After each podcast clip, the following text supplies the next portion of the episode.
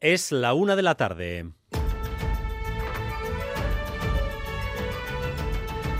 Crónica de Euskadi con Dani Álvarez. A Rachaldeón, uno de los principales problemas a los que se enfrenta la sanidad pública aquí y en buena parte de Europa es la ausencia de médicos.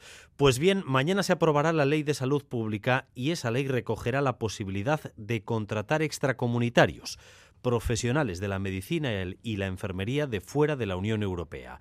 Si aquí no tenemos suficientes para cubrir las plazas, fichar. No va a ser la solución definitiva, pero al menos ayudará. Vamos con los detalles. Natalia Serrano. Mañana con esa ley de salud se va a dar el último paso. Sí, el gobierno vasco se puso a trabajar en la posibilidad una vez que pasada la pandemia se reabrieron los centros de salud y llegaron a necesitarse más manos, cerca de 300 facultativos de familia en los peores momentos. Hubo que cambiar la ley vasca de función pública que no recogía esa posibilidad de extracomunitarios y mañana ya con la ley de salud pública se va a dar ese último paso que decíamos.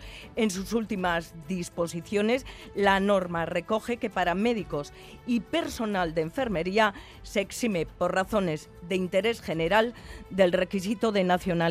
El testimonio de la mañana, sin duda, ha sido el de Andoni Ortúzar. Ha ofrecido en Boulevard su primera entrevista tras las 48 horas de vértigo que atravesó el PNV desde el viernes hasta el domingo por la mañana. La no continuidad de Urcuyu, la apuesta por Imanol Pradales y el mensaje de relevo generacional que Ortúzar ha explicado así. Nosotros decidimos quién es no quién no es. Es un desgaste de la marca, si lo hay, es un desgaste global. No es un momento de repartir culpas. Bueno, hemos escuchado y ahora lo que nos toca es responder a las expectativas de esa gente que nos ha mandado un mensaje. Hicimos un retrato robot de lo que necesitábamos, ¿no?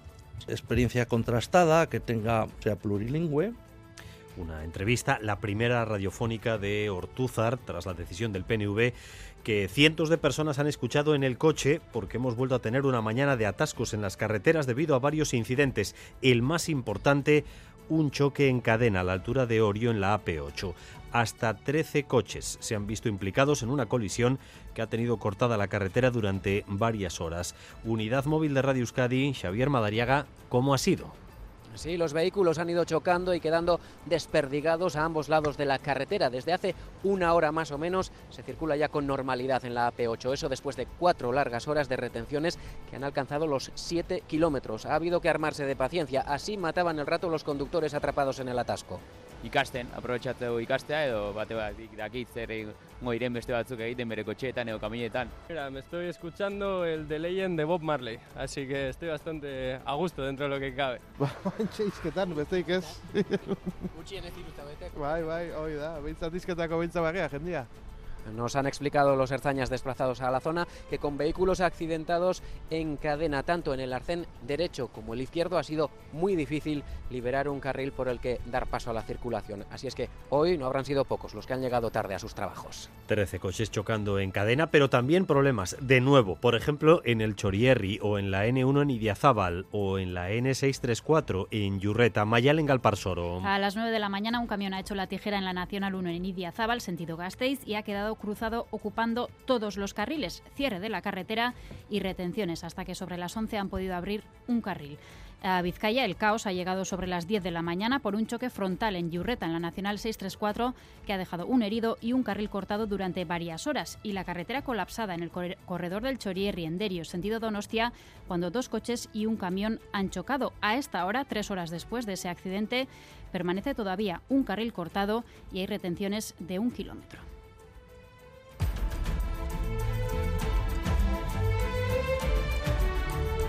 Recta final en el juicio por la muerte de Santi Coca con una sesión en la que hemos escuchado a los acusados, que han negado su participación en la agresión.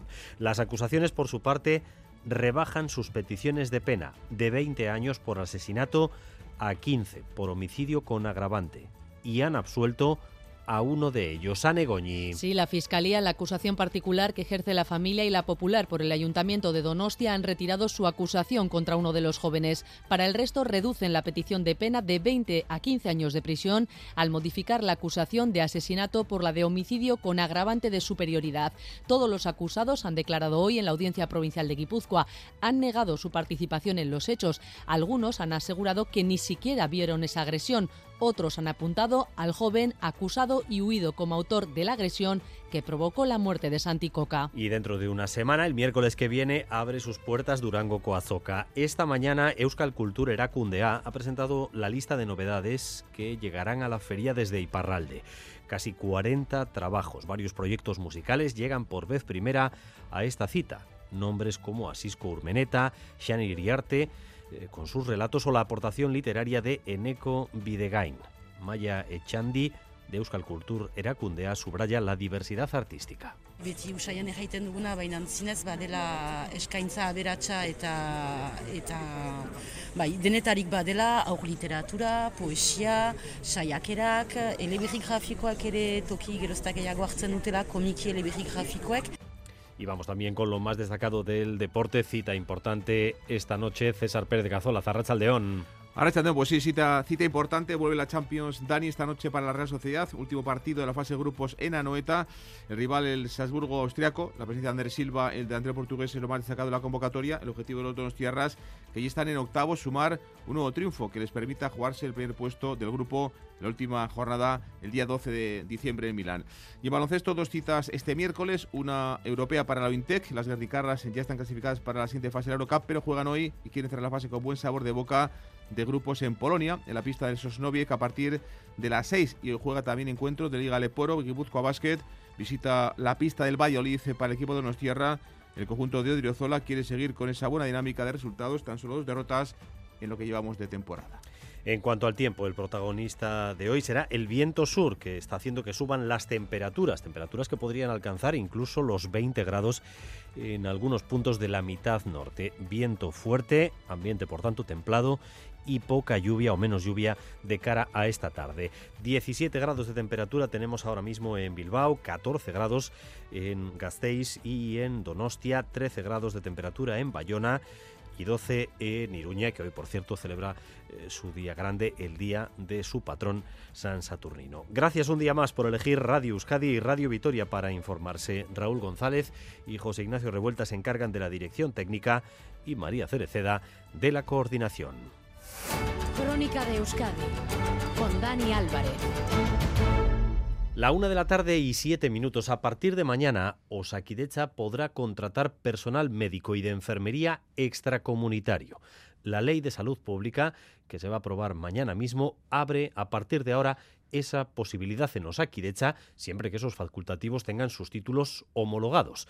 La medida por sí misma no va a acabar con la falta de profesionales en atención primaria, pero podría resultar o va a resultar sin duda un alivio. Natalia Serrano. Sí, y el gobierno vasco así lo vio, se puso a trabajar en esa posibilidad de contratar extracomunitarios en Osakidecha cuando salimos de la pandemia y constató que hacían falta médicos, médicas de familia. No se podía fichar europeos porque en toda la Unión cada país tenía el mismo problema y necesitaba los y las suyas. Se puso, por lo tanto, la vista, como decimos, en los extracomunitarios, pero hubo que cambiar la ley vasca de función pública que no reconocía esta posibilidad.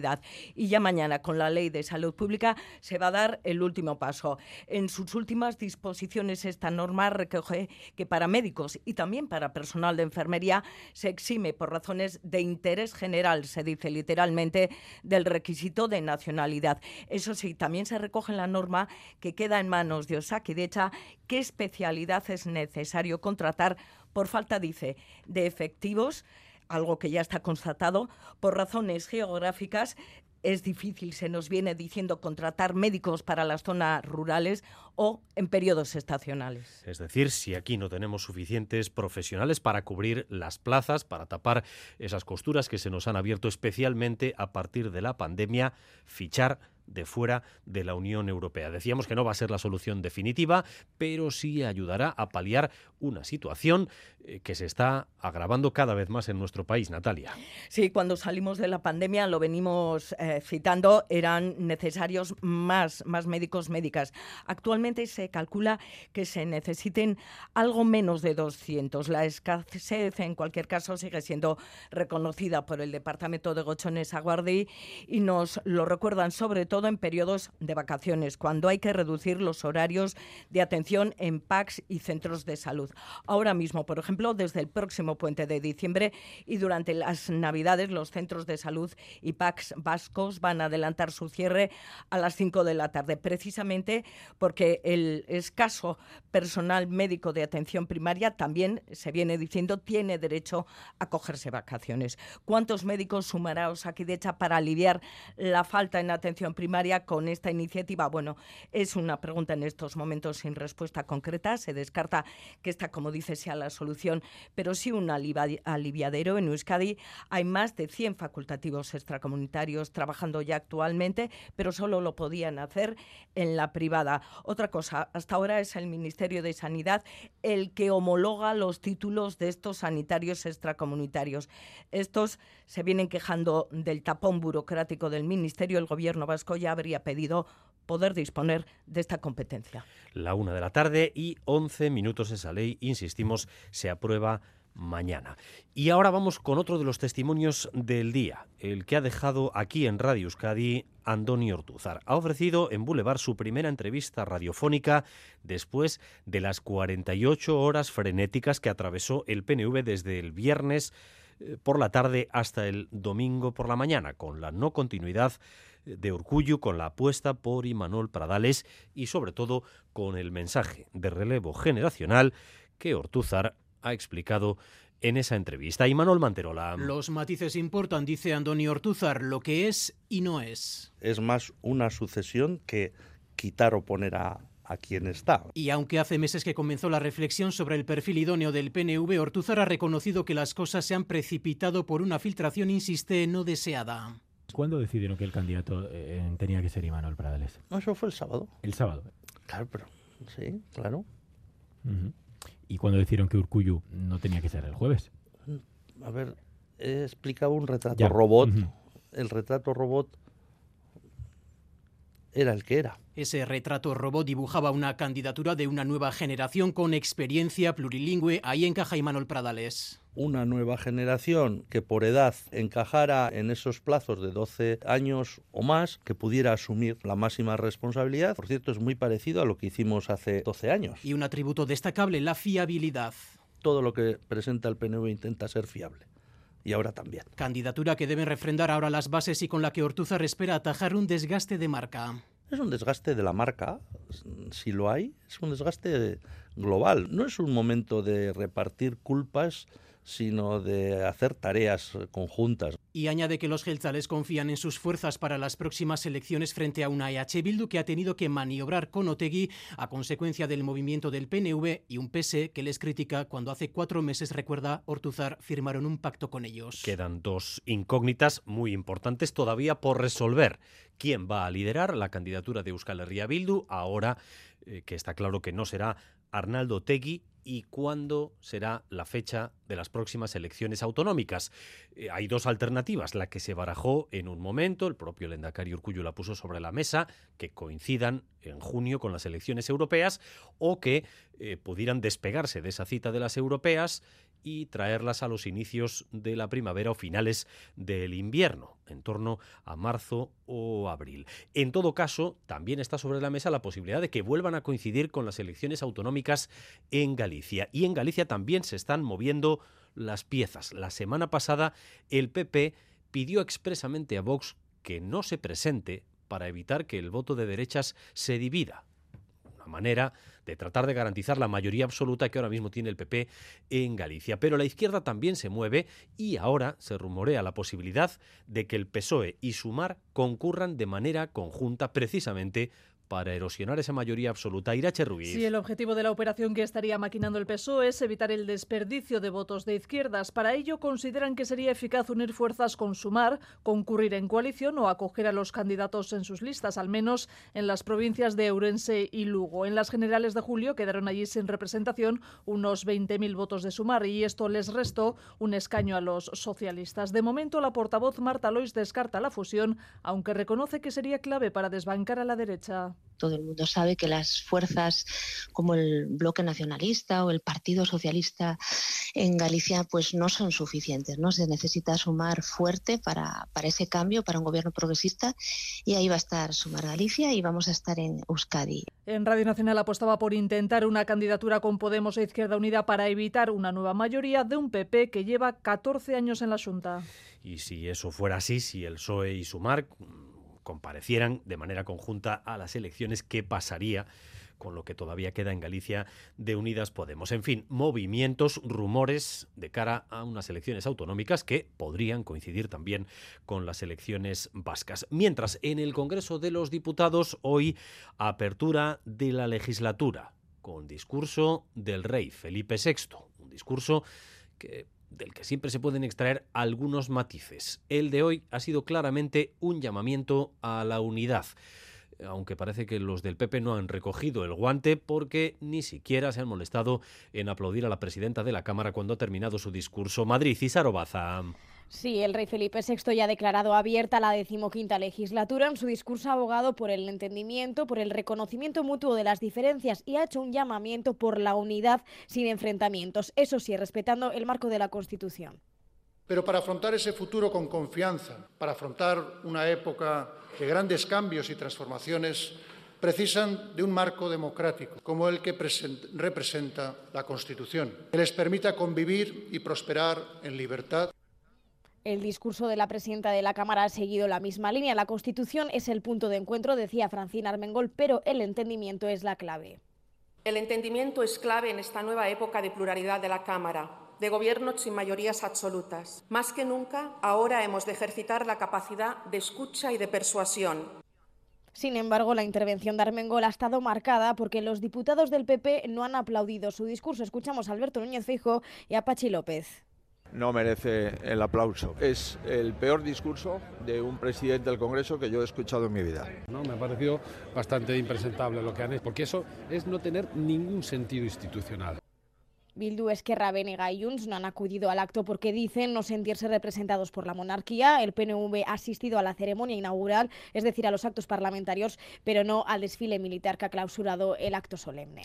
Y este próximo fin de semana se va a confirmar la primera reunión con eh, mediación internacional entre el Partido Socialista y Junts, tal y como está recogido en el acuerdo que ambas partes firmaron para la investidura. Irache. Debía de haber sido este mes de noviembre, pero cuadrar las agendas ha sido imposible. Este sábado día 2 se reunirán en Ginebra las delegaciones del Partido Socialista y de Junts. Anunciamos cuando hicimos el acuerdo que iba a haber reuniones de este tipo. No es la primera ni va a ser la última.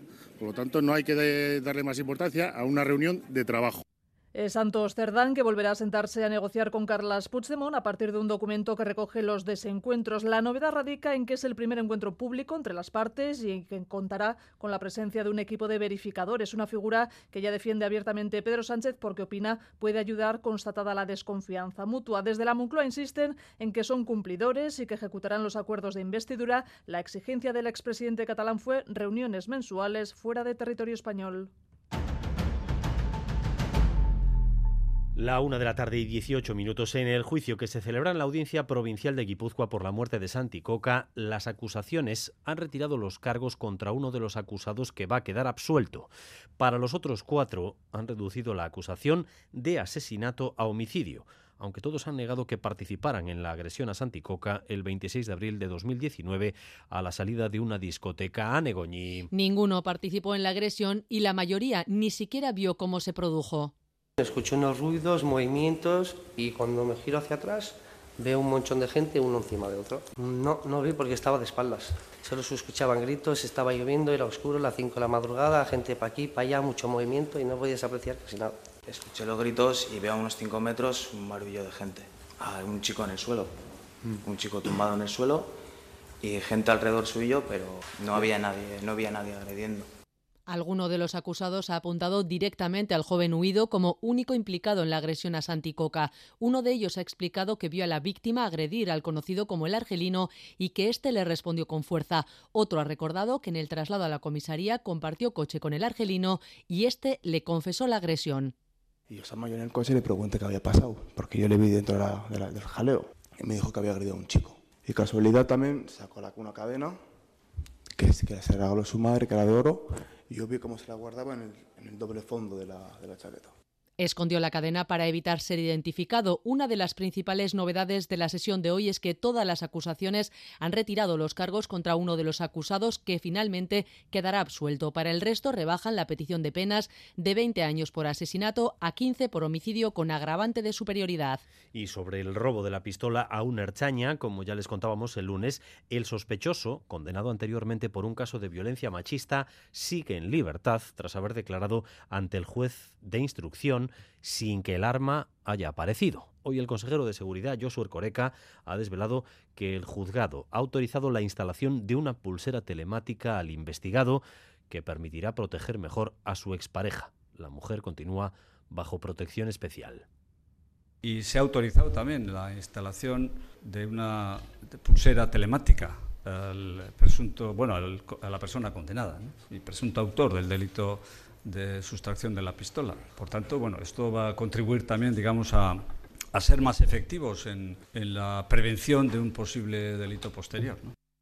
Crónica de Euskadi con Dani Álvarez. En la crónica económica, noticia también destacada que tiene que ver con los precios. El IPC vuelve a bajar en noviembre, según el dato adelantado eh, por parte del Instituto Nacional de Estadística. La inflación interanual se modera este mes tres décimas, hasta el 3,2%, en este caso por la bajada de los combustibles. Rodrigo Manero. Sí, el IPC, que cerró octubre en el 3,5%, se reduce tres décimas este mes hasta ese 3,2%. La inflación retoma así la tendencia a la baja que abandonó en verano, según el INE, por dos motivos. Uno, porque ha bajado el precio de los combustibles y de los paquetes turísticos. Y dos, porque los alimentos han subido menos que hace un año. Los detalles por productos los sabremos dentro de dos semanas, cuando se publique el dato definitivo. Además, destaca la evolución de la inflación subyacente, energía ni alimentos frescos, que baja todavía más. Esta tasa se sitúa en el 4,5, siete décimas menos que el mes pasado y su nivel más bajo en año y medio. Esto es un buen síntoma porque confirma que la corriente de fondo de los precios en general se sigue conteniendo. Y a partir de este dato, Rodri, ya sabemos cuánto van a subir las pensiones. El año que viene, las pensiones se incrementarán un 3,8%, que es la inflación media de este año. En Euskadi, la prestación media aumentará, por tanto, unos 56 euros al mes. La ley que se aprobó la pasada legislatura marca que las pensiones deben subir el IPC medio del año anterior contando desde noviembre. Esa cifra se sitúa en el 3,8% y eso es lo que se van a revalorizar las prestaciones en 2024. En Euskadi, la pensión media, contando todas las modalidades, está en 1.484 euros, de manera que se va a incrementar en 56 euros al mes, hasta los 1.540. La de jubilación subirá 64 hasta los 1.750 y la pensión máxima casi 120 hasta rozar los 3.200 euros al mes. Esta medida va a, va a, beneficiar al medio millón de pensionistas que hay en Euskadi que volverán a mantener su poder adquisitivo un año más. Además, la referencia del 3,8 podría aplicarse también al salario mínimo. La ministra de Trabajo dijo que la subida del SMI debería reflejar la inflación media y mañana empezará a negociarlo oficialmente con patronal y sindicatos. Una de las claves también en este inicio de la legislatura va a ser una nueva reforma que desde el Ministerio de Trabajo abordará la vicepresidenta Yolanda Díaz, la del subsidio de desempleo. Yolanda Díaz ha querido aclarar hoy algunas informaciones que se han publicado en torno precisamente a esa prestación y si se recortaría en el caso de que se rechacen ofertas de empleo, Isaro. Sí, primera semana de gobierno y primera brecha entre los socios, precisamente entre el Ministerio de Economía y el Ministerio de Trabajo a cuenta de los subsidios de desempleo. Economía aboga por un endurecimiento de estos subsidios para impulsar la activación de los desempleados, es decir, que esta ayuda decrezca, se disminuya progresivamente con el tiempo. Pero la vicepresidenta primera, Nadia Calviño, se ha encontrado de frente con Yolanda Díaz. Trabajo no solo se muestra en contra de los recortes, sino que quiere reforzar y aumentar estas ayudas Hemos conocido la propuesta de economía y mostramos nuestra absoluta disconformidad y ya le garantizo que desde esta vicepresidencia no vamos a propiciar ningún recorte, pues ahora vamos a ampliar ese subsidio, vamos a eliminar aspectos burocráticos. Sindicatos y patronal ya se han pronunciado sobre este tira y afloja entre ministerios. Pepe Álvarez UGT, Antonio Garamendi COE. Esto me parece muy poco serio. Creo que sería bueno que el gobierno, se, si quiere diálogo social, el diálogo social se hace llevando las propuestas a las mesas. Para empezar, a nosotros todavía no nos lo han trasladado. Creo que el tema es interesante, que es un tema a hablar, es un tema a tratar. Piden que el tema se discuta en la mesa con los agentes sociales. Recordemos que este subsidio por desempleo supone una cuantía de 481 euros al mes.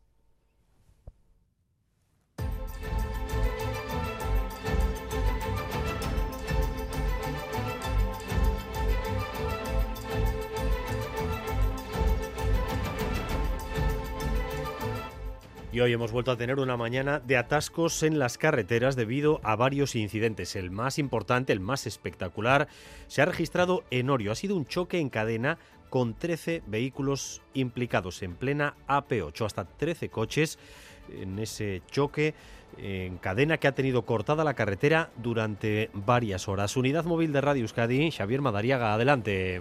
Sí, esta AP8 ha sido durante la mañana una ratonera, una trampa sin salida. Poco antes de las 8, en hora punta, accidente en cadena en el que se han visto implicados 13 vehículos y a partir de ahí horas de retenciones kilométricas. Ba, hemen dara matzagu hogei minutu gutxi gora bera eta hau ez da mugitzen eta badirudi luzerako dijoala. He visto algo que ponía ahí en el cartel que había en Orio una retención y nada más. El grueso de, las retenciones ha estado poco antes de este peaje de Sarauz en el que nos encontramos. Dirección Bilbao. Los herzañas que han participado en el dispositivo nos han mostrado con fotos cómo los vehículos implicados en el accidente estaban desperdigados tanto por el arcén derecho como el izquierdo, lo que ha complicado mucho los trabajos. Hacerse a un lado para liberar el otro era casi misión imposible. Así es como las retenciones han durado unas cuatro horas hasta poco antes de las 12. Ni los más optimistas se han librado del atasco. Sí, cuando venía para Donosti hacia las 9 de la mañana he visto que ya había un atasco bastante grande y estoy de vuelta ahora justo para Zarauz y bueno, por lo que veo sigue, sigue parado el asunto. ¿No te has librado? No me he librado, no me he librado, pero bueno, pero lo... es lo que hay. Pero lo dicho, desde poco antes del mediodía se circula ya con normalidad y según datos de la Erzanza, en el accidente ha habido seis personas heridas atendidas en las ambulancias y todavía no sabemos cuántas de ellas han tenido que ser trasladadas al hospital. Ese ha sido el incidente más eh, grave, el accidente más grave, 13 coches implicados, pero insistimos, no ha sido el único. Entre Vizcaya y Guipúzcoa, eh, varios accidentes han amargado la mañana a muchos conductores. Mayal en Galparsoro. Sobre las 9 de la mañana, por ejemplo, un camión ha hecho la tijera en la Nacional 1 en Idiazábal, sentido Gasteiz, y ha quedado cruzado ocupando todos los carriles. Cierre de la carretera y retenciones hasta que sobre las 11 han abierto un carril y se ha restablecido la circulación. La mañana también ha sido complicada en Vizcaya, sobre todo por dos accidentes que han ocurrido con pocos minutos de diferencia sobre las 10 de la mañana. El primero en la Nacional 634 en Yurreta, choque frontal entre dos coches que ha dejado una persona herida y un carril cortado durante varias horas. Y en el corredor del Chorierri, en Derio, sentido Donostia, dos coches y un camión han sufrido un accidente y la carretera ha quedado totalmente colapsada. La situación ya es mejor, pero más de tres horas después, un carril sigue cortado y el tráfico sigue siendo lento en esa zona. Regresamos por un instante a la crónica política. Les decíamos que hay dos incógnitas todavía por resolver en Euskadi de cara a los próximos meses. Una es la fecha, cuándo serán las próximas elecciones autonómicas. La otra, quién liderará la candidatura de Euskal Herria Bildu después eh, de que se haya decidido que Arnaldo Tegui no sea el candidato al Endacari. Uno de los nombres que ha estado y que está sobre la mesa es el de la parlamentaria Nerea Cortajarena, que eh, desde que Mayalen Iriarte pasó a las juntas de Guipúzcoa ha sido la encargada de confrontar con el Endacari, especialmente en los plenos de control. Hoy Nerea Cortajarena ha tenido una rueda de prensa para hablar eh, de los eh, presupuestos del gobierno vasco y los periodistas le han preguntado varias veces sobre la posibilidad de que sea ella quien lidere la candidatura de Euskal Herria Bildu. Pues aquí su respuesta. Estas son decisiones colectivas que, se tomarán cuando se tengan que tomar. El proceso ni siquiera se ha iniciado, con lo cual yo de futuribles, la verdad es que no hablo. Pero es que mi, mi opinión personal tampoco es creo que es relevante. Yo soy una militante política, ya he dicho que estaré en donde esa aportación vaya a ser más valiosa.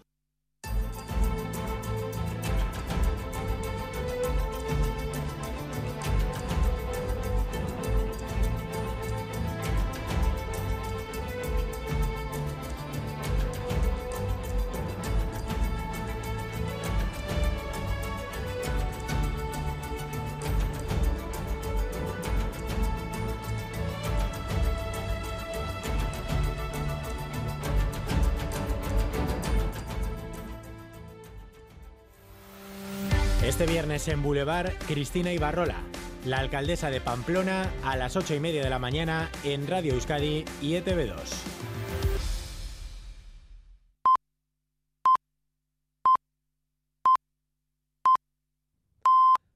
La una y media de la tarde seguimos en Crónica de Euskadi.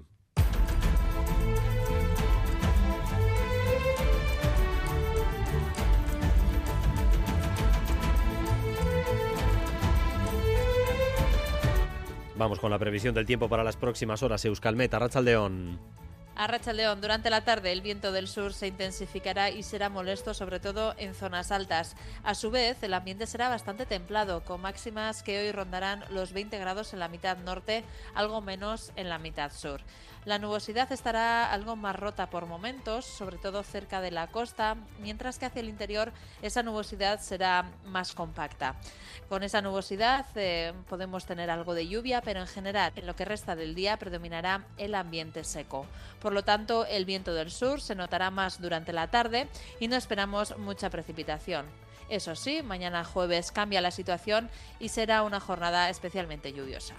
Y a las dos y cuarto, la previa al detalle del partido, importante, importantísimo partido de esta tarde de la Real en Champions. Antes ese titular y algunos otros con César Pérez Gazola. César. Arracha, Dani, eh, vuelve, regresa a la Liga de Campeones, como decía la Champions para la Real esta noche. Último encuentro de la fase de grupos en Anoeta, en el Real E. El rival es Salzburgo de Austria. La presencia de Ander Silva, del Ander portugués, eh, ya recuperado es la principal novedad en la lista de convocados que facilitaba ayer por la tarde y Manuel de cara al encuentro, un encuentro que puede servir si gana Real para seguir optando a ese primer puesto, porque están clasificados para octavos el conjunto Churi Urdin. Vamos a buscar la última hora del partido con Chema Oliden. Cheva, ¿qué tal? Arracha León.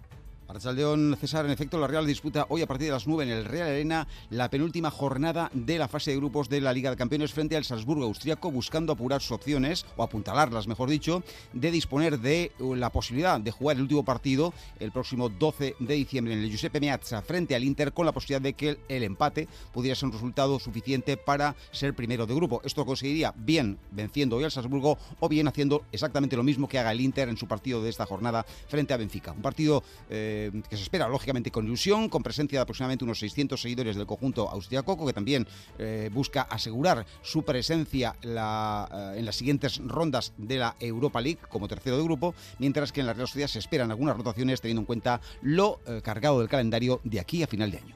Es que Ricasco Chema, última hora de la Real de cara a ese partido que comienza a las 9 de la noche en Anoeta. El mensaje de Ivanol, del técnico de la Real, es absolutamente nítido. Ganar, ganar y ganar.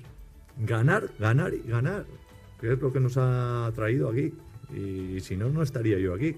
Entonces eh, lo tenemos muy claro. Que juegue el que juegue. Esté enfrente, el equipo que esté enfrente. Ganar, ganar y ganar. Si podemos hacerlo jugando bien, perfecto. Y si no, ganar. Y el Athletic, que busca volver a Europa seis años después, está en el camino adecuado. El equipo rojiblanco, el conjunto de Chingorri Valverde, está, como digo, en buen momento, como demostraban este lunes en Girona. Ha dicho Dani Vivian, el central Gastistar Rabión Lezama, el jugador por cierto más utilizado por Valverde, que el alto rendimiento de Montilivi del lunes no es ni mucho menos una casualidad. Partido del Girona no, no, es, una, no es una casualidad, eh, sino que es un partido muy bien trabajado contra un gran rival, muy buen rival, que, sabía muy bien eh, cómo, cómo, tenía, cómo hacía las cosas, cómo, lo difícil que nos lo puso y el bloque de del equipo, cómo competimos, cómo, cómo trabajamos ese partido, pues es desde luego un, ejemplo de, de, lo que venimos haciendo y de lo que queremos seguir haciendo. Y la Junta de Accionistas de Leibar aprobaba anoche las cuentas de esta temporada. El presupuesto es de 11 millones y medio de euros y se contemplan unas pérdidas de casi 12 millones para este curso. Números rojos y pérdidas estos últimos dos años en el conjunto armero. Amaya Gorostiza es la presidenta. Lo fácil y populista hubiera sido destinar en una primera temporada todo el importe que suponía la ayuda al descenso y jugarnos la partida a una sola carta. Pero, ¿y si salía mal? Tal es así que después de siete años en primera y ya el tercero en segunda, tenemos una situación económica solvente y saludable. En baloncesto, dos citas eh, con la competición para este miércoles. Una europea para la Intec. Las Guernicarras, ya clasificadas para octavos de la Eurocup, cierran la fase de grupos en Polonia, desde las 6 en la pista del Sosnoviec. Y un juego partido de Liga Leporo, Guipúzcoa Basket, visita la pista del Valladolid en Pisuerga para el equipo de Nostierra. El equipo de Mikel Odriozola quiere seguir con su buena dinámica de marcadores, solo dos derrotas en los nueve partidos que han jugado para mantenerse en segundo puesto de la tabla. Mikel Odriozola. Si tú no llegas al nivel de energía mínimo del rival, es imposible que compitas. Porque el otro equipo te saca del partido. Llega un momento que empiezas a perder balones, empiezas a fallar bandejas, eh, eh, los tiros que tiras no, no, no los tiras como los tienes que tirar. Y eso es básico y negociable, ¿no? Pero este, lo que pasa es que este partido a nivel físico todavía es más alto que la media, yo creo. Y hoy comienza el Mundial Femenino de Balonmano. Se disputa en tres países, en Dinamarca, Suecia y en Noruega. En juego para muchos equipos, eh, también el billete olímpico para los Juegos Olímpicos de París del próximo año. En el conjunto español que dirige Ambros Martín, debutan hoy contra Kazajistán, se encuentran la navarra Lisa Chapchet y la jugadora de Lezo de Vera Vera, Maitane Echeverría.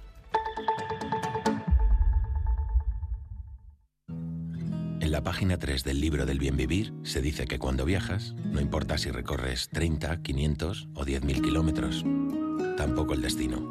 Lo que importa, quizá lo único, es con quién lo hagas.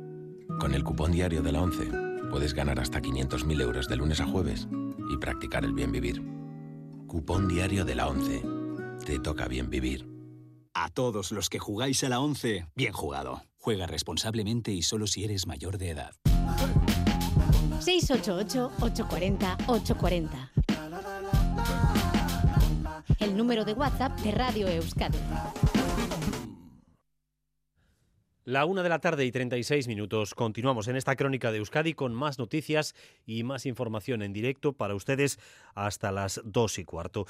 Ayer se concedieron las preciadas estrellas Michelin y nuestro país volvió a reforzar su posición como uno de los lugares del mundo con más estrellas por metro cuadrado, Laida Basurto. Sí, un año más han vuelto a sonar alto y claro los nombres de los grandes chefs vascos en la gala de la guía Michelin. Arzac, Aquelarre, Casagrande Martín, Berasategui, Azurmendi, Eneco Hacha. Los cuatro mantienen sus tres estrellas. Bueno, Verasategui alguna más, hasta 13 después de sumar una más con su nuevo restaurante de Madrid, el Club Ayar. El resto de cocinas vascas estrelladas también mantienen su posición y se suman dos más, en este caso con una estrella. Chispa, Tetsuro Maeda, Axpe. Cabo, Aarón Ortiz, Pamplona. Sorionak. Zorionak acabo de Pamplona y el Chispa de Aespe, que ayer vivieron la emoción que hace la friolera de 49 años vivió Juan Mari Arzac con su primera estrella Michelin. Ayer se llevó el premio a Mejor Chef Mentor, que reconoce al cocinero que forma de manera regular a jóvenes promesas. Lo recogía su hija Elena Arzac. Seguís buscando la excelencia, que en eso muchos de vosotros, los que estamos aquí todos presentes, hemos luchado toda la vida por la excelencia. Él lo ha demostrado, como sus colegas de la nueva cocina vasca, también el resto. Arzac, el restaurante, por cierto, de todo el estado que más tiempo lleva con tres estrellas Michelin, desde el año 89, toda una vida en lo más alto, desde el Alto de Miracruz de Donostia. Vitoria Gasteiz da luz verde a la nueva normativa de patinetes eléctricos. El reglamento aprobado por el ayuntamiento endurece la norma con requisitos como la obligatoriedad del casco y tener al menos 15 años para circular y también se endurecen las sanciones, multas de hasta 500 euros. La nueva ordenanza entrará en vigor la próxima primavera, Miquel Saez. Sí, las personas que usan el patinete eléctrico en Gasteiz van a estar sujetos a nuevas normas para circular por la ciudad. La primera de ellas es tener al menos 15 años, la segunda, llevar siempre el casco. Iñaki Gurtubay, concejal de seguridad. Vamos a regulado cuál es la edad mínima, 15 años. El uso del casco como obligatorio. El uso del alumbrado. El deber de disponer de luces, de timbre y de elementos reflectantes. Con auriculares conectados a reproductor de sonido no se podrá circular. No se podrá circular con el uso manual del teléfono. No con tasas de alcohol o drogas que superan los límites legales.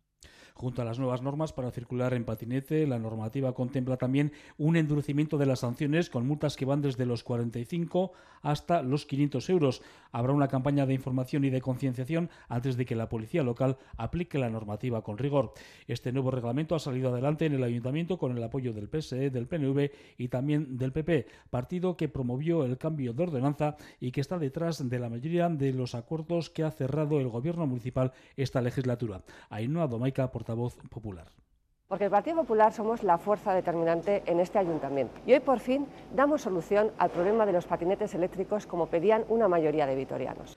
Está previsto que este nuevo reglamento de los patinetes eléctricos en Gasteiz entre en vigor antes de la primavera. Pamplona celebra hoy su día grande, el día de su patrón San Saturnino, con múltiples actos populares durante toda la mañana e imágenes inéditas, como la socadanza gigante y masiva que está a punto de comenzar a estas horas. Ya se escucha el ambiente de fondo. Aritz Aguirre, adelante. Arrachaldeón, una socadanza que empieza justo ahora aquí en la plaza del ayuntamiento donde nos encontramos y que llegará hasta la plaza del Castillo en homenaje al 75 aniversario del grupo de danzas Duguna. Socadanza que formarán los danzaris de todas las generaciones, están formando ya de ciento, desde 1950, nos lo explicaba Aritz Ibáñez, director de Duguna la enorme socadanza que ha sido la historia del grupo durante 75 años, ¿no? de mano a mano, la transmisión de nuestro patrimonio cultural y coreográfico. Socadanza que encabeza, entre otras, Rosa Azcona, de 80 años, y que cierra un danzari de 11. Rosa nos mostraba su emoción en Boulevard. Con mucha emoción, sobre todo porque me acuerdo de mi Aita, porque la Aita fue el director del grupo pues casi 20 años. Me emociona enseguida por todas estas cosas porque lo llevo aquí en el corazón. Otra de las imágenes inéditas ha sido la de ver a los gigantes bailar dentro de la iglesia de San Saturnino en un espacio hiper reducido, como nos lo contaba en Auta Andueza, gigantero de la comparsa. La verdad es que ha sido diferente porque es la primera vez que se baila dentro y el sitio la verdad es que ha sido especial. Gigantes que están emocionando a pequeños y mayores en un día como de San Fermín, pero con paraguas y abrigo y con sitio, una fiesta para los de casa.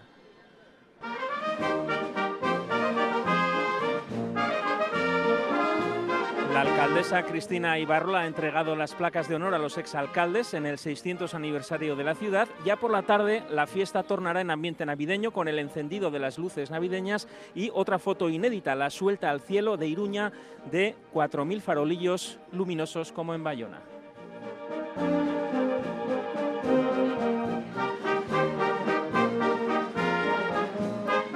Una de la tarde y 41 minutos. Al Departamento de Salud, hablábamos antes de Osakidecha y la Ley de Salud Pública que se aprueba mañana con esa eh, novedad, con la posibilidad mayor flexibilidad para contratar a profesionales extracomunitarios, pero también le ocupan otros asuntos, por ejemplo, nuestros jóvenes y adolescentes, pueden acabar banalizando el consumo de cannabis. Su consumo ha descendido en la sociedad vasca, igual que el de las llamadas drogas legales como el tabaco y el alcohol, pero existe la percepción entre los jóvenes de que son inofensivas, Natalia Serrano. Sí, hoy en el Parlamento se ha mirado a las adicciones. Ese es el contexto en el que nos movemos con estos datos, el de adicciones.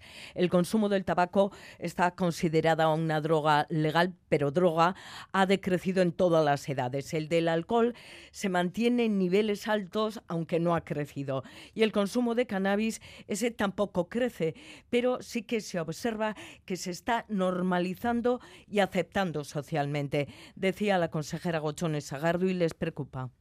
Pero nos sigue preocupando la sensación de inocuidad que hay en relación con esta sustancia y el nivel de consumo entre las personas más jóvenes. La consejera presentaba el nuevo plan de adicciones vasco, lo que pone en contexto la preocupación por el consumo de esta sustancia, aunque entre los jóvenes no se ve así.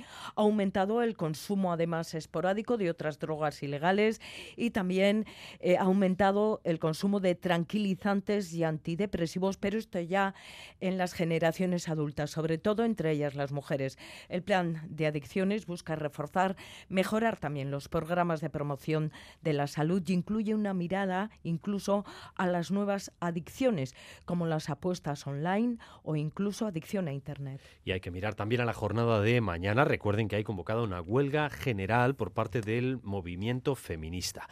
La mayoría de personas que trabajan en el sector de los cuidados, hasta un 96%, son mujeres y la mitad de ellas migrantes. Para mañana se han convocado protestas y manifestaciones a lo largo de toda la jornada. Blanca 10. Las mujeres que se dedican a los cuidados quieren que se valore y dignifique su empleo, también mejorar sus condiciones de trabajo, ya que consideran que su jornada no termina nunca y es de 24 horas sobre 24. Eso con el paso del tiempo les genera problemas, lo ha explicado en Boulevard Elisa Peredo, miembro de la cooperativa de cuidados Matelán. Esas 22 horas que tienen que ir trabajando día a día, eso al final eh, ocasiona un deterioro físico, un deterioro psíquico pero muchas de las mujeres que se dedican al cuidado lo hacen en su propio hogar, ocupándose de un familiar que generalmente son los padres. Silvia Blanco se encuentra en esta situación cuidando a su padre y desde hace cuatro años no tiene descanso. Momentos muy pocos. Ahora tengo la suerte de que últimamente mi hermano tiene un poco más de tiempo y puede venir alguna tarde y entonces eso me alivia muchísimo. Pero hasta ahora, por ejemplo, llevo cuatro años estando permanentemente aquí. Son muchos los actos convocados para mañana. En Bilbao se harán manifestaciones lentas a las siete y media de la mañana en las entradas por Juan de Garay, La Salve, Enecuri y San Mamés. En el caso de Donostia será en el antiguo.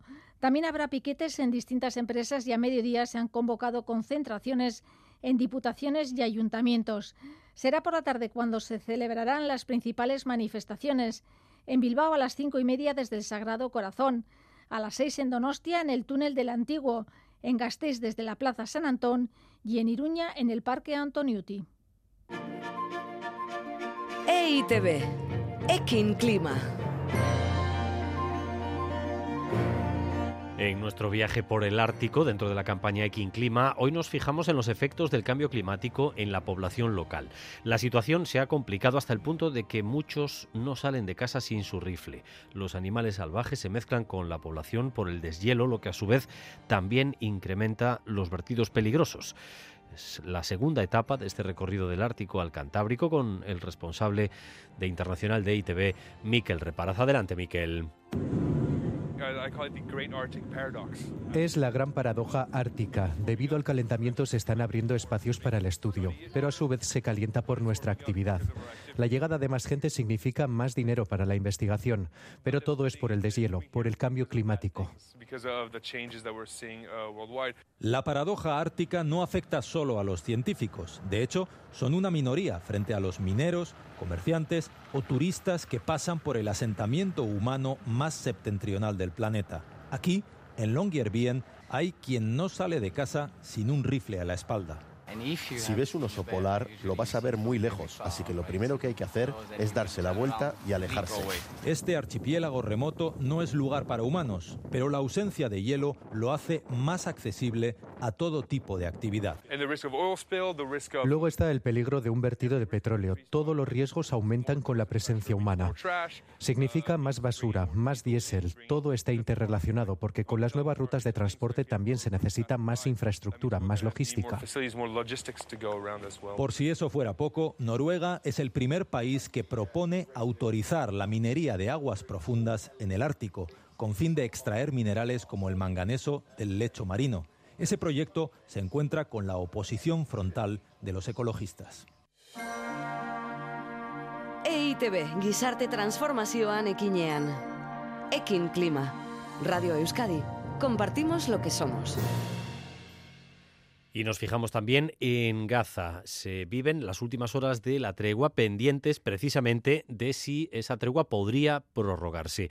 Estamos de nuevo en comunicación con Miquel Ayestarán. Arrachaldeón, Miquel. Arrachaldeón, Dani. Eh, ¿Se ha concretado por fin esa extensión de, la tregua entre Israel y, y Hamas o todavía no? Bueno, estamos de momento en este segundo y último día de la extensión de la tregua y, la verdad es que se ha intensificado la negociación para intentar esa, nueva prórroga del alto el fuego. Eh, jamás ya ha mostrado su disposición a extender cuatro días más la pausa humanitaria para seguir con los intercambios diarios eh, y permitir la entrada de ayuda, eh, aunque de momento falta por conocer la respuesta oficial de, Israel. mientras tanto, hay que decir que hoy los islamistas tienen previsto liberar otro grupo de 10 rehenes israelíes y también han anunciado que van a dejar en libertad a dos rusos en un gesto hacia el presidente Vladimir Putin. Eh, esa, extensión, si se da eh, una vez más, eh, contaría, parece, con la complicidad de los Estados Unidos, que esta vez intentan implicarse y supongo que requerirían nuevas condiciones, porque llegará un momento en el que, en el que los rehenes por parte de Hamas hayan quedado todos en, libertad y no habría muchas más fichas que mover para tratar de mantener la paz. Bueno, en las últimas horas darían paso por Qatar, nada más y nada menos que los responsables de los servicios secretos de Israel de Estados Unidos y de Egipto. Están todos allí, han pasado por, por Qatar con las autoridades, han estado con las autoridades del pequeño reino del Golfo y, como dices, hasta ahora al menos los términos que hemos tenido de, intercambios eh, se han basado en que jamás libera a civiles, mujeres y niños, pero parece que ahora ya estarían discutiendo próximas fases, ¿no? Para liberar mujeres soldado, por ejemplo, reservistas y para la entrega de, de cadáveres. Lo que quedaría para un último paso serían los, los soldados que, jamás los considera prisioneros de guerra. Eh, lo mismo ocurriría en, las cárceles israelíes con los presos de, seguridad, ¿no? que serían considerados también eh, en otro nivel. Pero de momento eh, hay unas conversaciones al, máximo nivel entre los servicios de inteligencia de los tres países que están más implicados y, vamos a ver qué, puede salir. Pero una de las grandes incógnitas, sin duda, Dani, es que no sabemos el número final de, rehenes que tiene, que tiene Hamas y parece ser que los propios islamistas tampoco lo saben cuántos puede haber en la franja y por eso hay tantas dificultades a la hora de, confeccionar las listas cada día. Da la sensación de que son muchos más de los que eh, pensábamos al principio, ¿no? Porque con las cuentas que se están haciendo, ¿no? Sí, sí, sí, da la sensación de que son más de los que, de los que teníamos a un principio y, como dijo ayer Qatar, ¿no?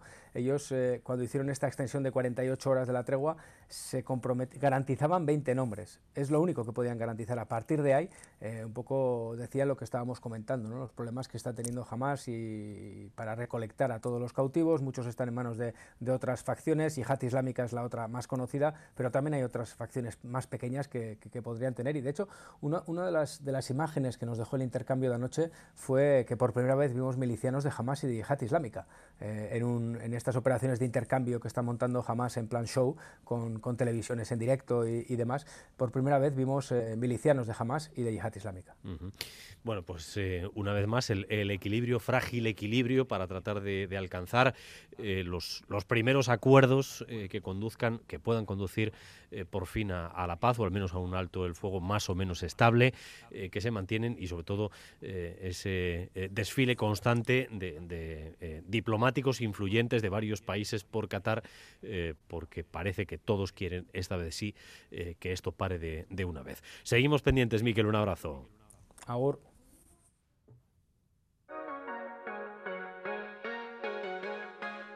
Jogurina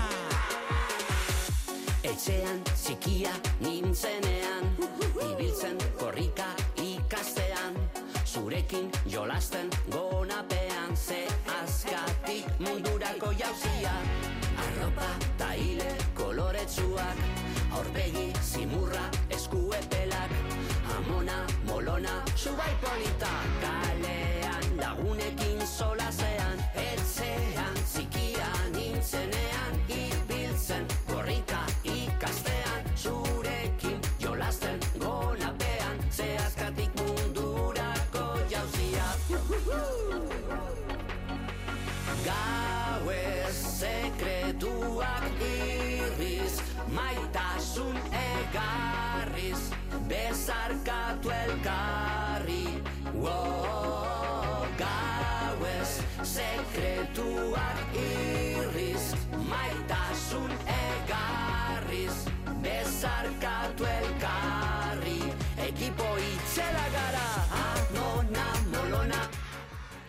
La una de la tarde y 52 minutos, ya está con nosotros Galder Pérez, Arrachaldeón, Galder. Caixo, Arrachaldeón, vengo un poco con peluca hoy, ¿no? Peluca de Amona, ¿eh? ¿eh? Tienes un aire, sí, tienes un aire, sí. Yogurina Boroba que presenta a Mona Molona su cuarto disco. Sí, es su primer disco completo para el público infantil, mensajes alegres para los más pequeños, pequeñas, a la vez que empoderar a niñas y mujeres. Eduardo Gaviña, el alter ego de, de Yogurina, que quiere transmitir desde la diversión de, de, la música, pues un montón de valores. El objetivo es ese, divertirse y pasar un rato con ingredientes útiles para la reflexión. Esta canción, por ejemplo, Dani, es un homenaje a, nuestras amamas, al equipo que forman las amamas, con nietos, con nietas y con un guiño muy especial a aquellas amamas pues a las que sus nietos y nietas les enseñan euskera, que, que provienen de, otros lugares y demás. Muy molonas nuestras amonas, ¿no? Temazo. Temazo, desde luego, que es un disco muy ecléctico, porque esta, por ejemplo, es ska, hay también música africana, rumba y ritmos súper bailables. ¿Y sabes lo que dice Yogurina, Dani? ¿Qué? Que el mejor público es el infantil. Hay que mirárselo. ez daukate bat problemarik, eta belduak gara, ba, pixkat gaude beti, ai, eske peluka ez da naturala, eske arropa, ai, ze zarra, ez du ondo egiten playbacka, uf, ez dauka memoriarik, ez dakizkia bestiak, orduan ba, mesedez. Eta honek ez daukate bat problemarik, amona molona, ez ikuste dute tipo zar bat edo amona, eta hori mola, oza, dantza egin nahi du, eta besterik ez, ni horrek ikelitzen naiz.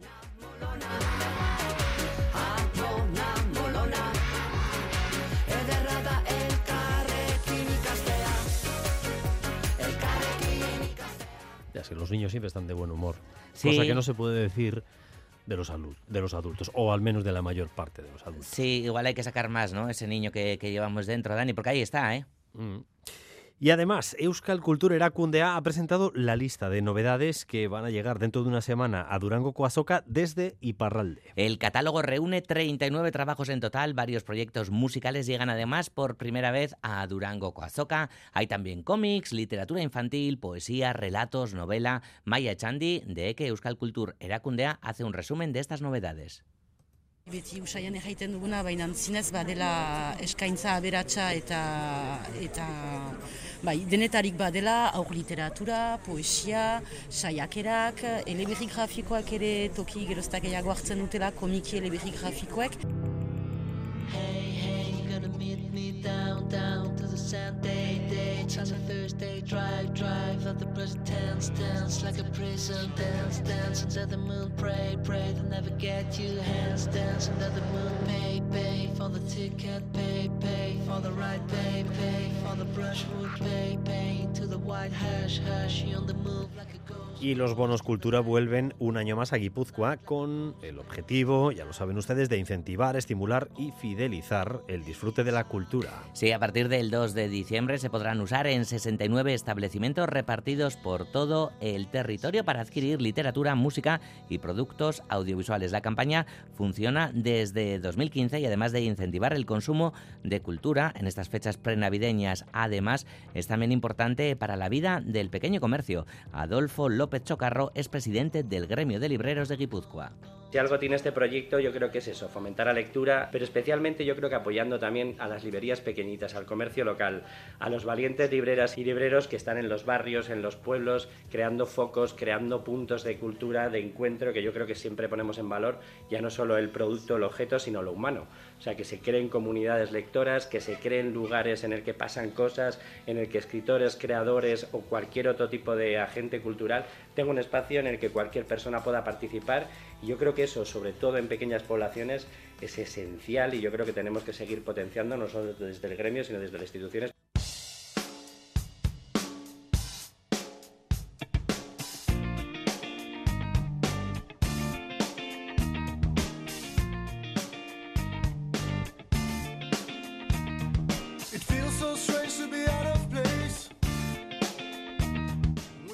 Escultor Ivonne Aramberri ha inaugurado en el Museo Reina Sofía de Madrid la exposición Vista Parcial, exposición ontológica del artista de Itziar y mundialmente reconocido. Sí, ha reunido en la misma más de 40 obras de formatos diversos, fotografías, esculturas, instalaciones, vídeos, diapositivas, con sus proyectos más representativos de las últimas tres décadas. Proyectos revisados y resignificados a través de la mirada actual del artista que se exponen a lo largo de las 10 salas y una galería del Reina Sofía. Se muestran obras emblemáticas de Ivonne Aramberri como Política Hidráulica, Luz de Lemoniz o Gramática de Meseta, además de otras obras no tan conocidas. En palabras del propio artista, se trata de una exposición inédita. Eh, no es tanto la novedad de los trabajos que ya se conocen, sino más bien como una reescritura a partir de esos trabajos, basada en el orden, un orden asincrónico también, pero también como un redimensionamiento que a veces tiende a, replegarse en esa relación como tensionada del espacio. ¿no? Lo que he tratado aquí de afirmar es que las obras no están agotadas y se reactivan con la exposición.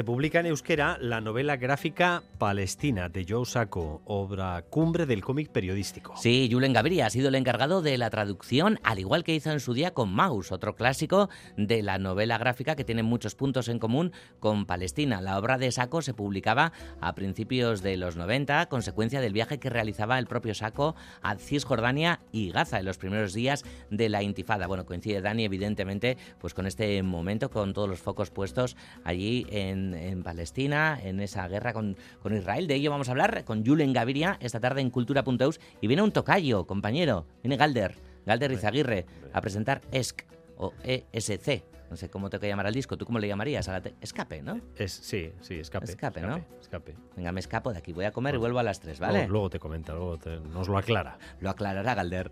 Geruarte. Geruarte.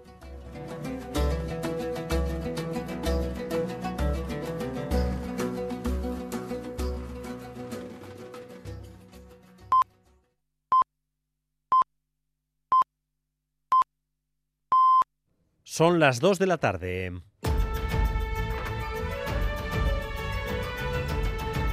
Crónica de Euskadi con Dani Álvarez. Gracias por continuar en nuestra compañía, gracias un día más por elegir Radio Euskadi y Radio Vitoria para informarse. Durante los próximos 15 minutos vamos a tratar de resumir para ustedes lo esencial de la información de esta jornada. Un día en el que se ha confirmado una posible salida a la escasez de profesionales de medicina que tenemos en nuestro país. Este es uno de los principales problemas a los que se enfrenta la sanidad pública aquí y en buena parte de Europa. La falta de médicos y profesionales de enfermería. Pues bien, mañana se aprobará la Ley de Salud Pública y esa ley recogerá la posibilidad de contratar extracomunitarios, profesionales de la medicina y la enfermería de fuera de la Unión Europea. Si aquí no hay suficientes para cubrir las vacantes, habrá que fichar. No va a ser la solución definitiva, pero al menos es posible que ayude. Vamos con los detalles. Natalia Serrano. Mañana sí, con la aprobación de la ley de salud se dará ya el último paso tras la pandemia, los primeros avisos de que la atención primaria necesitaba más facultativos. El gobierno vasco ya se puso a trabajar en esa posibilidad de contratar extracomunitarios, atención, siempre homologados. Hubo que cambiar la ley vasca de función pública que no recoge esa posibilidad y mañana ya en la ley de salud pública, en sus últimas disposiciones, se recoge que para médicos y personal de enfermería se exime por razones, se dice literalmente, de interés general del requisito de nacionalidad.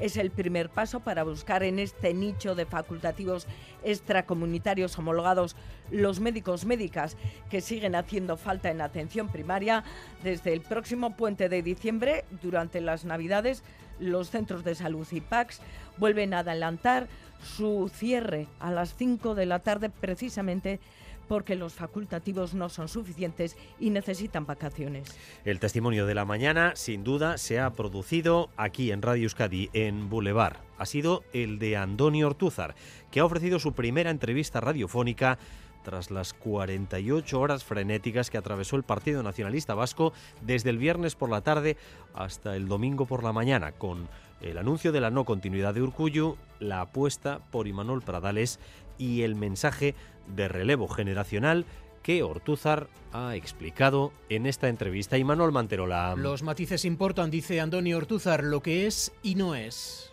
Es más una sucesión que quitar o poner a, a quien está. Y aunque hace meses que comenzó la reflexión sobre el perfil idóneo del PNV, Ortuzar ha reconocido que las cosas se han precipitado por una filtración, insiste, no deseada. ¿Cuándo decidieron que el candidato eh, tenía que ser Imanol Pradales? No, eso fue el sábado. El sábado.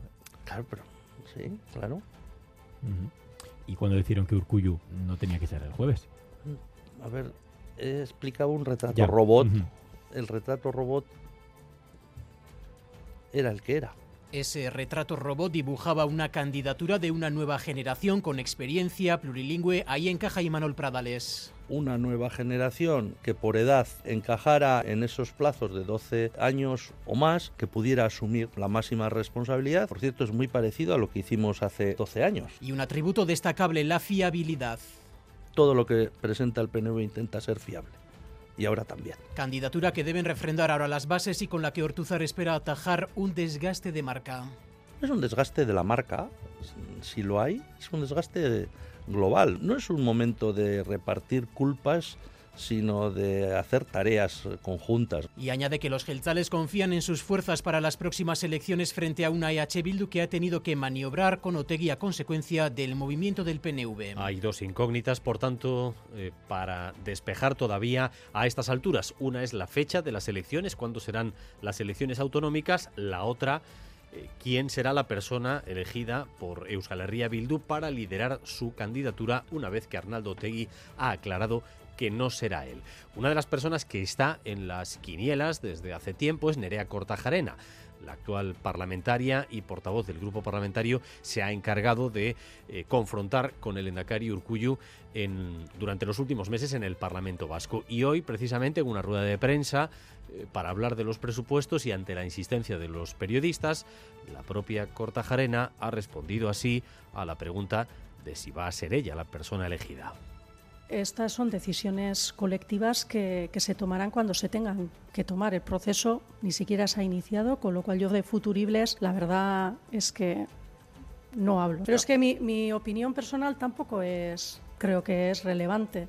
Yo soy una militante política, ya he dicho que estaré en donde esa aportación vaya a ser más valiosa estaré donde esa aportación vaya a ser más valiosa, ha dicho Nerea Cortajarena. Sobre la fecha de las elecciones todavía no tenemos nada claro. Hay dos posibilidades. Una es eh, que coincidan en junio con las próximas elecciones europeas y otra sería que el Endacari Urcullo decida desligar la cita de esa coincidencia con las europeas y llevarlas a marzo o a abril.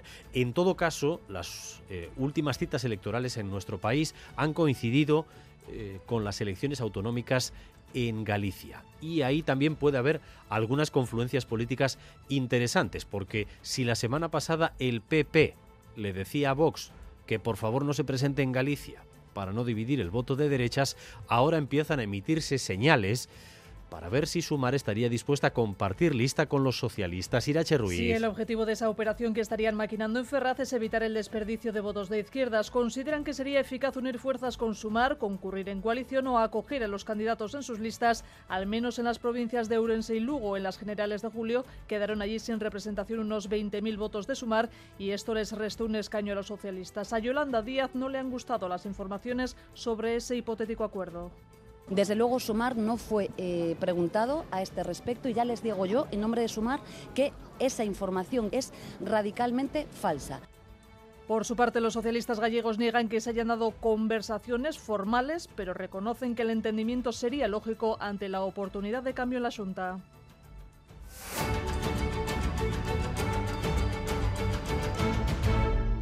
Las 2 de la tarde y 7 minutos. Esta mañana ha vuelto a ser muy complicada en las carreteras, con varios atascos a la vez en algunas de nuestras vías principales. El problema más relevante, el más espectacular, ha sido un choque en cadena en el que se han visto implicados 13 coches a la altura de Orio, en la AP8. 13 coches implicados en un accidente eh, que ha tenido cortada esa vía durante un buen rato.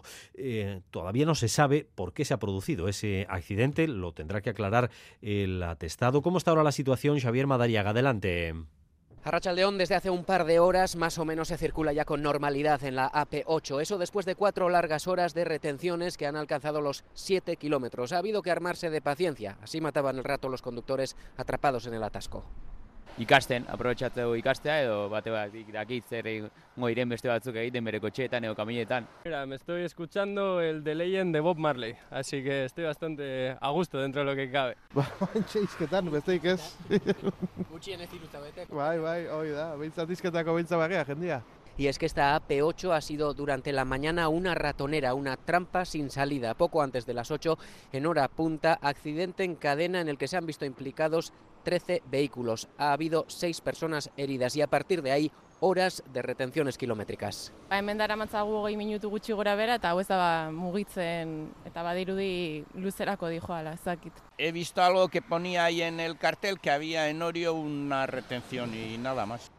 Con los vehículos accidentados desperdigados tanto en el arcén derecho como el izquierdo, ha sido muy difícil liberar un carril por el que dar paso a la circulación.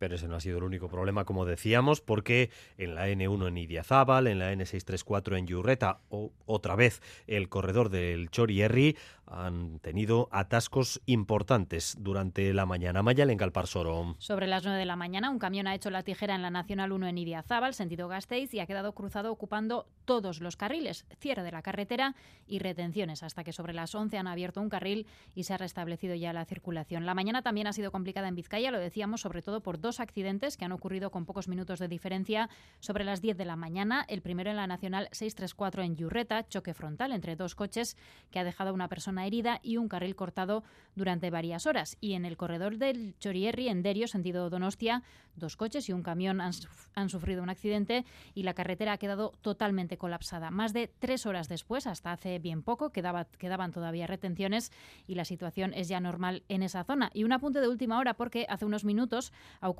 un accidente entre tres coches en la Nacional 634 en Echevarri, sentido Cantabria. La Ertzaintza se encuentra ya en esa zona, recordamos, Nacional 634 en Echevarri, sentido Cantabria. Un accidente con tres vehículos, otro accidente eh, múltiple hace algunos minutos. Seguimos adelante porque el IPC ha vuelto a bajar en noviembre, según el dato adelantado que aporta el INE. Se modera en tres décimas hasta el 3,2% por la bajada de los combustibles. Con este dato se calcula ya la revalorización de las pensiones, que el año que viene se incrementarán un 3,8%. Es la inflación media de este año. En Euskadi, la prestación media aumentará unos 56 euros al mes, Rodrigo Manero. Sí, la ley que se aprobó la pasada legislatura marca que las pensiones deben subir el IPC medio del año anterior, contando desde noviembre. Esa cifra se sitúa en el 3,8% y eso es lo que se van a revalorizar las prestaciones en 2024. En Euskadi, la pensión media, contando todas las modalidades, está en 1.484 euros, de manera que se va a incrementar en 56 euros al mes, hasta los 1.540. La de jubilación subirá a 64, hasta los 1.750 euros. Esta medida va a beneficiar al medio millón de pensionistas que hay en Euskadi, que volverán a mantener su poder adquisitivo un año más. Además, esa referencia del 3,8% podría aplicarse también al salario mínimo. La ministra de Trabajo dijo que la subida del SMI debería reflejar la inflación media y mañana empezará a negociarlo oficialmente con patronal y sindicatos. Recta final en el juicio por la muerte de Santi Coca con una sesión en la que hemos escuchado a los acusados. Acusados que han negado su participación en aquella agresión. Las acusaciones por su parte han rebajado las peticiones de pena de 20 años por asesinato a 15 por homicidio con agravante y han absuelto a uno de ellos, a Negoñi. Ninguno participó en la agresión y la mayoría ni siquiera vio cómo se produjo. Escuché unos ruidos, movimientos y cuando me giro hacia atrás veo un monchón de gente uno encima de otro. No, no vi porque estaba de espaldas. Solo se escuchaban gritos, estaba lloviendo, era oscuro, las 5 de la madrugada, gente para aquí, para allá, mucho movimiento y no podías apreciar casi nada. Escuché los gritos y veo a unos 5 metros un barullo de gente. Un chico en el suelo, un chico tumbado en el suelo y gente alrededor suyo, pero no había nadie, no había nadie agrediendo. Alguno de los acusados ha apuntado directamente al joven huido como único implicado en la agresión a Santicoca. Uno de ellos ha explicado que vio a la víctima agredir al conocido como el argelino y que éste le respondió con fuerza. Otro ha recordado que en el traslado a la comisaría compartió coche con el argelino y este confesó la agresión. Y yo estaba yo en el coche y le pregunté qué había pasado, porque yo le vi dentro de la- del jaleo y me dijo que había agredido a un chico. Y casualidad también sacó la, una cadena que, que se la regaló su madre, que era de oro, y yo vi cómo se la guardaba en el, en el doble fondo de la, de la chaqueta. Una de las principales novedades de la sesión es que todas las acusaciones han retirado los cargos contra uno de los acusados que quedará absuelto.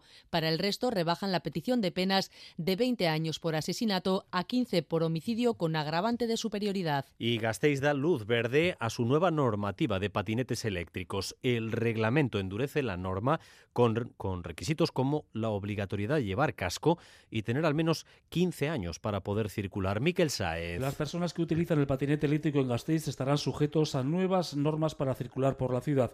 Iñaki Gurtubay, concejal de seguridad. Vamos a tener regulado cuál es la edad mínima, 15 años. El uso del casco como obligatorio. El uso del alumbrado. El deber de disponer de luces, de timbre y de elementos reflectantes. Con auriculares conectados a reproductores de sonido no se podrá circular. No se podrá circular con el uso manual del teléfono. No con tasas de alcohol o drogas que superan los límites legales. Y junto a estas nuevas normas para circular en patinete, la ordenanza contempla también un endurecimiento de las sanciones, con multas que van desde los 45 a los 500 euros. Habrá una campaña de información y de conciencia- de concienciación antes de que la policía local aplique la normativa con rigor.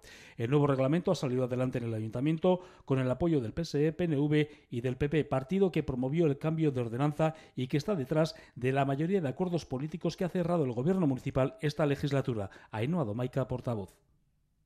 Porque el Partido Popular somos la fuerza determinante en este ayuntamiento. Y hoy por fin damos solución al problema de los patinetes eléctricos como pedían una mayoría de vitorianos. Está previsto que el nuevo reglamento de los patinetes eléctricos en Gasteiz entre en vigor antes de la primavera.